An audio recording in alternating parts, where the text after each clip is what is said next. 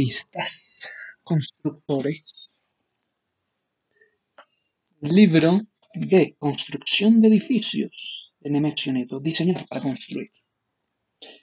Pasamos de tema del revestimiento y los materiales al tema de circulaciones horizontales y verticales. En la página 117. Subtítulo: Circulaciones horizontales y verticales. Analizamos los aspectos referidos al desplazamiento de personas y elementos entre dos lugares distintos. Desplazamiento de personas, desplazamiento de elementos entre dos lugares distintos. Los reglamentos establecen las condiciones y características mínimas que deben reunir las circulaciones. Los reglamentos establecen las condiciones y características mínimas que deben reunir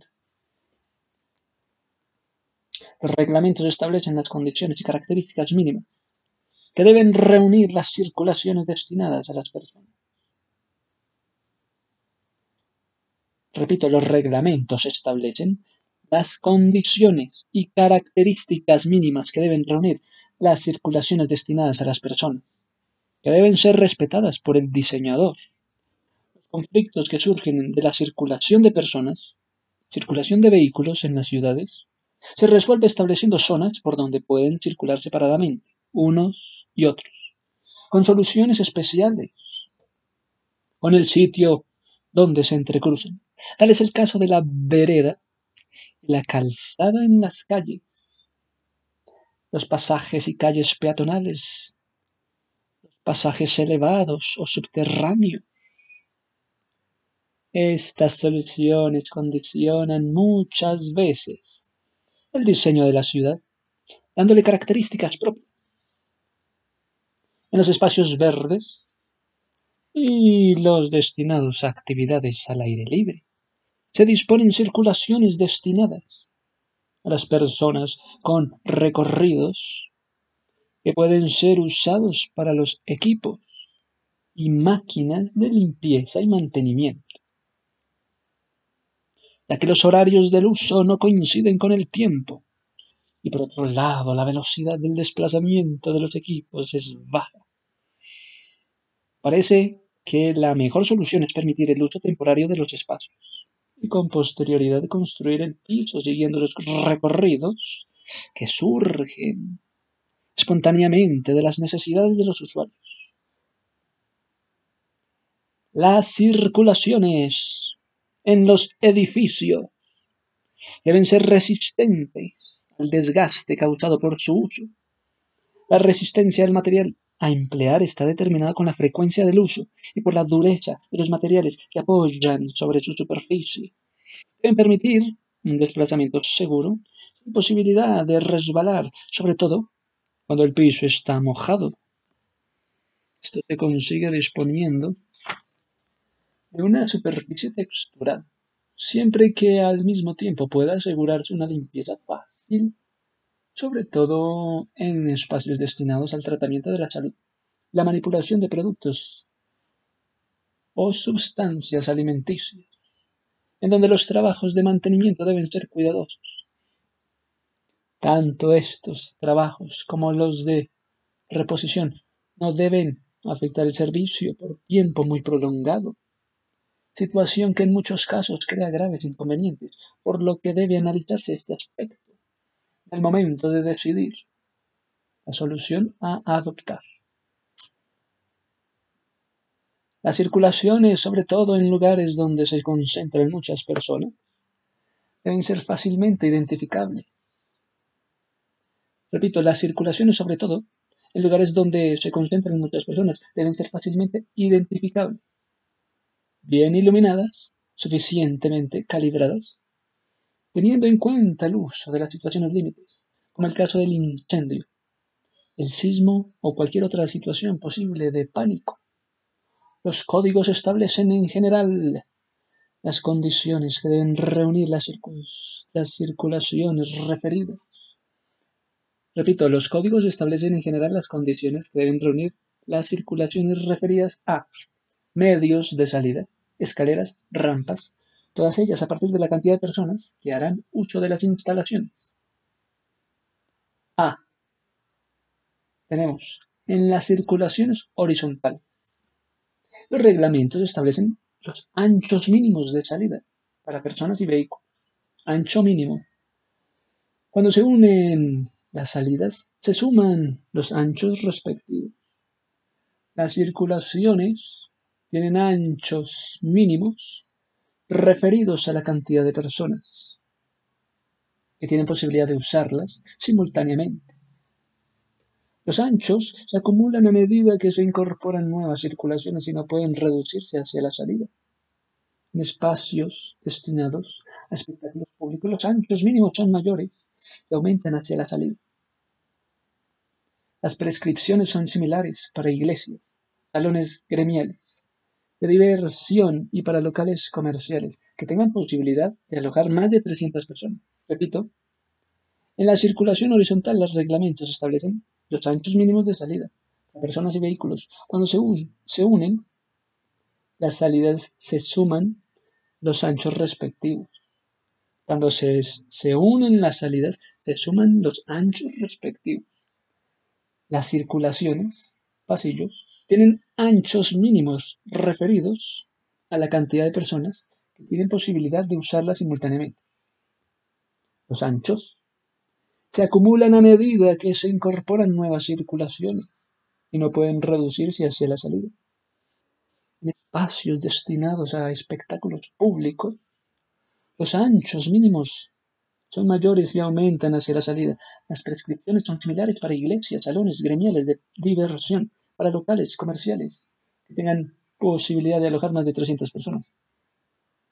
Circulación horizontal. Ahora, circulación vertical. Incluye principalmente escaleras, escaleras mecánicas, ascensores, montacargas, conductos de ventilación plenos de servicio, incineradores, compactadores de residuos, conductos de humo. En las escaleras deben cumplirse diversas condiciones mínimas, como cuáles. La caja de escalera debe estar ubicada sobre la misma vertical en todos los pisos hasta alcanzar la planta baja. En este nivel debe interrumpirse para evitar que los usuarios continúen ascendiendo o descendiendo y se permita la identificación de la salida, sobre todo en situaciones de pánico. Los pasajes que sirven a las escaleras deben tener como mínimo el ancho de la misma y cuando sirven más de una deben incrementar su ancho. Los anchos de escaleras se establecen en base el número de personas que tienen posibilidad de usarlas se incrementan en los sucesivos hacia la salida. De acuerdo al número de ocupantes del edificio para escaleras de servicio marineras, los anchos son menores. Las dimensiones de la huella, la contrahuella, no deben sobrepasar ciertos límites. Y la suma de la huella más de más dos veces la contrahuella debe estar comprendida entre 61 y 63 centímetros para personas mayores de 55 centímetros para niños. Experimentalmente se ha demostrado que la escalera más cómoda resulta la que tiene escalones de 29 centímetros de huella, 17 centímetros de contrahuella. Cuando hay tramos curvos con radio de 0,50 a 1 metro, los escalones deben ser compensados deben tener una huella mínima de 12 centímetros medida normal a la bisectriz.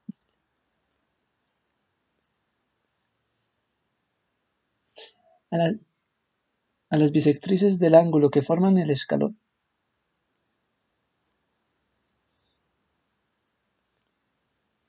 Los pasamanos son obligatorios según el ancho de la escalera. Los pasamanos son obligatorios según el ancho de la escalera. De un lado para ancho mayor de 0,85 metros, de ambos lados para más de unos 50 metros. Cuando el ancho supera los 3 metros, se deben respetar los anchos máximos, separando el ancho con barandas continuas. Las escaleras pueden reemplazarse por rampas con pendientes máximas de 12 grados, 12 porcentaje, para circulación de personas. Repito, las escaleras pueden reemplazarse por rampas, con pendientes máximas de 12% para circulación de personas. Las rampas son imprescindibles, son prescindibles para personas menos válidas, motrices. Las rampas para vehículos no deben superar la pendiente máxima de 20%. Conviene ubicar las escaleras agrupadas con otros medios, rampas, pero en conductos separados. Situaciones de pánico, las personas reaccionan instintivamente. Se dirigen hacia los medios de salida. Es entonces cuando tienen que tener la posibilidad de optar por cualquiera de los disponibles. Conviene que estén alojados en conductos separados, porque los incendios se propagan, especialmente por las cajas de escalera y ascensores. Es conveniente además dotar a los edificios de escaleras de incendio estratégicamente ubicadas, las que con un adecuado tratamiento pueden constituirse en un elemento plástico interesante. Las escaleras mecánicas son especialmente indicadas cuando se debe transportar un gran número de personas, como en grandes tiendas, supermercados, estaciones de ómnibus, trenes y subterráneos. Terminales de transporte se construye con pendiente entre 30 y 35 grados. Los anchos varían con la cantidad de personas previstas. La velocidad de desplazamiento es de alrededor de 0,50 por segundo. La instalación de una escalera mecánica no elimina la necesidad de incluir una escalera común, aunque aquella, cuando no está en funcionamiento, puede emplearse como escalera común. Los ascensores y montacargas son elementos mecánicos usados para la elevación de personas y cargas, que complementan a las escaleras en caso de personas, pero que no las sustituyen. Hay que tener en cuenta que dejan de funcionar cuando se interrumpe el servicio eléctrico y cuando se realizan las tareas de reparación o mantenimiento. La cantidad o tamaño de los ascensores se determinan a partir de la cantidad de personas. El tiempo previsto para la evacuación del edificio. Las capacidades de los ascensores varían entre 4 y 6 personas hasta 12, los más grandes y la velocidad de desplazamiento varía entre 0,20 y 0,50 metros sobre segundo. 0,80 a 1,50 metros sobre segundo. 0,80 a 1,50 metros sobre segundo, llegando los más veloces hasta 3,50 metros sobre segundo, para establecer el número de personas. Con posibilidades de usar el ascensor se considera una persona por cada 10 metros cuadrados de superficie a servir hay ascensores destinados a cumplir diversas funciones principales y de servicio en edificios de departamentos, portacamillas para autos, montaplatos. En el diseño hay que tener en cuenta cuando se instala más de un ascensor. Conviene colocarlos en batería de manera de permitir el uso optativo de cualquiera de ellos o la puesta fuera de servicio de alguno de ellos en los momentos de menor afluencia de público sin resentir el servicio, la puerta de cabina. Conviene que sea, la puerta de la cabina conviene que sea de accionamiento telescópico. La puerta de las paradas, de abrir hacia afuera telescópica y corrediza, entre la caja o hueco de ascensor. Las dimensiones de la cabina deben responder a la cantidad de personas a transportar. La cabina debe ser construida con materiales Combustibles. Las personas de la cabina pueden estar ubicadas en una sola cara, en dos caras opuestas, o en dos caras ubicadas a 90 grados. La sala de máquinas debe tener una altura mínima de 2 metros, construida con material incombustible. Que la sala de máquinas debe estar construida con material incombustible, protegido de la humedad. Hay que aislar de manera que no se transmitan las vibraciones de las máquinas y evitar el desplazamiento lateral de la cabina el contrapeso. En edificios con acceso de público numeroso se colocan un tipo especial de ascensor de desplazamiento continuo, un paternoster, constituido por una cadena de cabinas que se desplazan a una velocidad de 0,25 metros por segundo. Este ascensor necesita dos cajas paralelas, una para subida y otra para bajada de las cabinas. Se asciende y desciende de las cabinas saltando por lo cual no pueden ser usados por los minusválidos motores. Los montecargas responden en cada caso a las características de los elementos a transportar. Los más grandes corresponden a los depósitos, almacenes, los más pequeños, a los cuales no acceden las personas, se destinan para el transporte de carros de comida alimentos preparados, cilindros de gas, pequeños coches muebles. Algunos locales pueden ventilarse por el medio de conductos de ventilación, construidos con obras de albañilería o de elementos fabricados con materiales livianos, provistos por la industria. Se usan para ventilar cocina, baños, retretes, depósitos, sótanos, donde lo permita la reglamentación de edificios vigentes. En otro caso, los conductos permiten mejorar las condiciones de ventilación de diversos locales por medio de tomas de aire colocadas a nivel de piso y bocas de salida por debajo del cielo raso. Para asegurar un buen funcionamiento de los conductos de ventilación, se aconseja terminarlos a una altura que sobrepase en 1,80 metros del nivel del piso de las terrazas horizontales, en un metro la cumbrera en el caso de techos inclinados. Para evitar la entrada de la lluvia hay que dotarlos además de un sombrerero adecuado, los que la industria provee de diversos materiales y tipos. Las canalizaciones de servicios de edificios pueden ser alojados en conductos que constituyen los plenos de servicio. Cuando las instalaciones son muy complejas de gran tamaño, pueden alojarse horizontalmente en los llamados entrepisos, con altura que permiten la circulación del personal del mantenimiento del edificio. Desde estos entrepisos se abastece hacia arriba y hacia abajo los diversos fluidos. En el caso de los conductos verticales, las dimensiones varían de acuerdo a los elementos a colocar. La posibilidad que puedan ser recorridos por el personal de mantenimiento. En este caso, en el conducto, debe incluirse una escalera marinera con acceso desde la circulación horizontal o verticales del edificio, o bien de los extremos inferiores o superiores del conducto. Las canalizaciones más comunes son las correspondientes a agua fría, caliente, desagüe, cloacal, pluvial, ventilaciones de las instalaciones sanitarias, instalaciones eléctricas,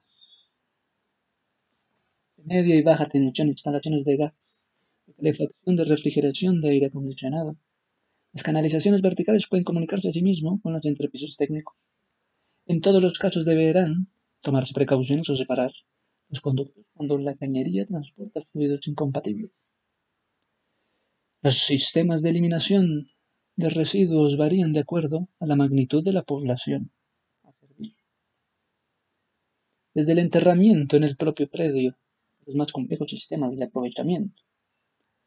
Repito, los sistemas de eliminación de residuos varían de acuerdo con la magnitud de la población a servir, desde los enterramientos en el propio predio hasta los más complejos sistemas de aprovechamiento. Relleno sanitario. El relleno sanitario, sistema de aprovechamiento. Pasando por los compactadores de residuos. Los residuos domiciliarios industriales deben ser tratados para optimizar su aprovechamiento por medio de los sistemas de recolección y procesamiento que tengan en cuenta los aspectos sanitarios. Tengan en cuenta los aspectos sanitarios, ecológicos, operativos y económicos. El vaciado a cielo abierto contamina la atmósfera y origina la proliferación de roedores. Repito, el vaciado a cielo raso, el vaciado a cielo raso, contamina la atmósfera y origina la proliferación de roedores, moscas y alimañas. Los conductos del humo, los conductos de humos, están destinados a eliminar los gases de la combustión que producen los elementos de instalaciones de los edificios, para lo cual deben estar dotados ciertas características. Una 5. Ser resistente para soportar el peso de la columna. O si no estar apoyados por tramos a las estructuras resistentes del edificio. Ser estancos y con superficies continuas lisas sin rebordes. Ser resistentes a la temperatura de los gases que se desplazan en su interior ejecutados con materiales de baja conductividad térmica o en su defecto bien aislados. Cuando se ejecutan con elementos superpuestos, el inferior debe enchufarse por dentro del superior para evitar que entre el agua y salga el humo. Cuando se ejecutan con elementos superpuestos, el inferior debe enchufarse por dentro del superior, para evitar que entre el agua y salga el humo. Es conveniente que termine con sombrerete. En algunos casos, las reglamentaciones exigen tratar el humo antes de ser evacuado a la atmósfera. Los conductos pueden llegar al coronamiento. Los conductos pueden llegar al coronamiento del edificio o bien conectarse a conductos colectores de diversos tipos. Los conductos pueden llegar al coronamiento del edificio. Conductos, coronamiento del edificio. O bien conectarse a conductos colectores de diversos tipos. En estos casos, los desvíos no pueden superar los 20 grados de inclinación para asegurar un servicio eficiente. Pueden ser ejecutados en obra de albañilería, hormigón simple, hormigón armado, fibrocemento, metálicos, cerámicos, huecos. La industria ofrece elementos que permiten ejecutar todo el recorrido de conductos, las conexiones, las acometidas, la salida y que aseguren un adecuado resultado de funcionamiento de las diversas situaciones. El análisis y solución de las circulaciones de personas y elementos constituyen uno de los aspectos más complejos del proceso de diseño. Distintos tamaños, diferentes velocidades, entre cruzamientos de direcciones de desplazamientos. Diversidad de materiales son variables a tener en cuenta en el análisis. La complejidad de, las actividades a desarrollar en el edificio. Transforman en circulaciones complejas. La complejidad de las actividades a desarrollar en el edificio se transforman en circulaciones complejas que si no son bien resueltas pueden afectar seriamente la eficiencia seguridad, la evacuación, la producción y en definitiva el valor del edificio. Repito, la complejidad de las actividades a desarrollar en el edificio se transforman en circulaciones complejas, que si no, se, si no son bien resueltas, puede afectar seriamente la eficiencia, la seguridad, la evacuación, la producción y en definitiva el valor del edificio. Si no son bien resueltas podría afectar seriamente la eficiencia, la seguridad, la evacuación, la producción y en definitiva el valor del edificio. Algunos procesos industriales recorren etapas imposibles de modificar, desde la llegada a la materia prima hasta la obtención de productos terminados. Materia prima, productos terminados. Estos casos, como los de los locales comerciales, los establecimientos hospitalarios, los conjuntos deportivos, de, espectáculo. Son ejemplos típicos de espacios en los cuales el desplazamiento de personas y elementos es quien condiciona la propuesta del diseño. El presente, y más aún el futuro, nos asegura el uso de veredas y calles que se desplazan, tubos neumáticos, cintas transportadoras fijas, transportables, cadena de fabricación robotizada, robots que sustituyen el trabajo de los operarios, en donde los movimientos son precisos, controlados, programados y no se plantean conflictos entre las diversas circulaciones.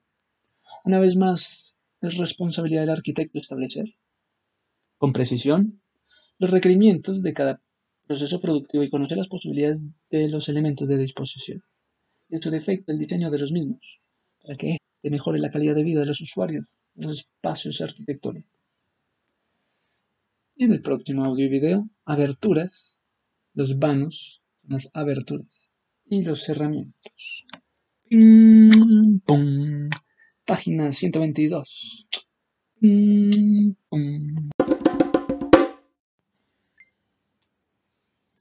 Damas y caballeros arquistas. En el libro de Nemesio Nieto, Construcción de edificios, diseñar para construir Ediciones Nabucco. Página 122. Subtítulo. Aberturas, aberturas con B. Aberturas, vanos, con B chiquita, vanos, vanos, cerramientos. Las aberturas, ¿qué son? Son orificios en paredes. ¿Qué son las aberturas? Son los orificios en las paredes. Techos, pisos, de los locales, destinados a que a cumplir las más diversas funciones. Los herramientos son los elementos que controlan el uso de las aberturas. Estos herramientos controlan, son elementos que controlan el uso de las aberturas. Los reglamentos de edificación establecen las dimensiones mínimas de las aberturas para asegurar la iluminación y ventilación mínima de los locales, indicando además otras condiciones que deben respetarse en el diseño. Fijan asimismo las dimensiones de los patios de ventilación. Las superficies mínimas de las ventanas varían entre un sexto y un doceavo de la superficie del piso, del local y de la ventilación. Suele ser alrededor del 20% del anterior. En cada caso debe consultarse el código vigente para no caer en infracción. En cada caso debe consultarse el código vigente para no caer en infracción, para encarar el diseño de las aberturas, al igual que hemos dicho para otros elementos. Debemos conocer el destino del local y el lugar en que está ubicado. De allí establecer además los herramientas necesarios. Entrar en el análisis exhaustivo, podemos decir que los vanos deben permitir el paso del aire. Las visuales, las radiaciones y las personas, e impedir el paso de los ruidos, las corrientes del aire, la lluvia y los visitantes indeseables. Repito, sin entrar en los análisis exhaustivos. Podemos decir que los vanos deben permitir el, paso, los vanos deben permitir el paso del aire, las visuales, las radiaciones, las personas, e impedir el paso de los ruidos, las corrientes de aire, la lluvia los visitantes indeseables. En un análisis más completo, los vanos o aberturas corresponde tener en cuenta los requerimientos que surgen del uso o destino del local en estudio. En principios podemos establecer lo siguiente. Comunicación física y visual. En el primer caso, el tamaño de los elementos que deben circular a través de las aberturas nos determinan las dimensiones de las mismas. Cuando se trata de lugares de descanso o trabajo intelectual, adquieren importancia las visuales determinadas por las posibilidades que brinda el entorno del edificio. Repito, en un análisis más completo de los vanos o aberturas, corresponde tener en cuenta los requerimientos que surjan en el uso del destino del local en estudio. En principio podemos decir que A. Comunicación física, debe haber una comunicación física y visual. En el primer caso, el tamaño de los elementos que deben circular a través de las aberturas nos determinan las dimensiones de las mismas cuando se trata de lugares de descanso. Trabajo intelectual adquieren importancia las visuales determinadas por la posibilidad que brinde el entorno del edificio. Privacidad contrariamente a lo indicado. En privacidad, contrariamente a lo indicado, existen locales para los cuales las preocupaciones es evitar las visuales en el exterior, del exterior al interior. Repito, acerca de la privacidad, contrariamente a lo indicado. En existen locales para los cuales la preocupación es evitar las visuales del exterior al interior. Para conseguir esta situación nos valemos de herramientas para conseguir esta situación de la privacidad, nos valemos de cerramientos, cuyas características particulares deben determinarse en cada caso. Siguiente título, iluminación y ventilación. Como dijimos, las reglamentaciones establecen las dimensiones mínimas para asegurar condiciones de confort. Pero estos valores deben ser verificados con los que resultan de considerar la orientación, la respuesta a las características de los vientos en el caso de la ventilación y al sol en el caso de la iluminación, el asolamiento de insolación. Iluminación y ventilación. Repito, iluminación y ventilación. Como dijimos, las reglamentaciones establecen las dimensiones mínimas para asegurar condiciones de confort estos valores deben ser verificados con los que resultan de considerar la orientación. La respuesta a las características de los vientos en el caso de la ventilación y al sol en el caso de la iluminación y el asolamiento, insolación. Repito. Tercera vez, iluminación y ventilación. Como dijimos, las reglamentaciones establecen las dimensiones mínimas para asegurar condiciones de confort. Es que buscan asegurar condiciones de confort, la iluminación y ventilación. Pero estos valores deben ser verificados con los que resultan de considerar la orientación. Hay que considerar orientación. La respuesta a las características de los vientos en el caso de la ventilación y el sol en el caso de la iluminación y el asolamiento. Protección. título protección. Por medio de los propios cerramientos y los accesorios que complementan los mismos, se pueden brindar protección a las aberturas para evitar y disminuir la acción del viento. Frío en invierno. El sol en verano, la lluvia y los efectos perjudiciales de la temperatura, humedad, el aire y los demás elementos climáticos. Subtítulo Seguridad. Se puede brindar seguridad a los moradores de los espacios interiores por medio de los elementos que constituyen los herramientas y otros que se agregan al efecto como cortinas, póstigos, celosías, rejas. Otro aspecto que deben analizarse en el diseño de las aberturas y cerramientos están referidos a higiene, uso, terminación y duración. Morfológicos, al concentrar el diseño hay que establecer el tamaño, la forma y la escala humana la proporción y el color de cada uno de los elementos. Asimismo, aparte de los requerimientos anteriores, hay que responder a otros factores, tales como el paisaje natural, el cultural construido, las costumbres y modos de vida, las posibilidades que brindan los materiales, las tecnologías de producción, sin olvidar a los de orden económico y reglamentario. Una vez establecido el tipo de cerramiento, las dimensiones, el mecanismo de accionamiento.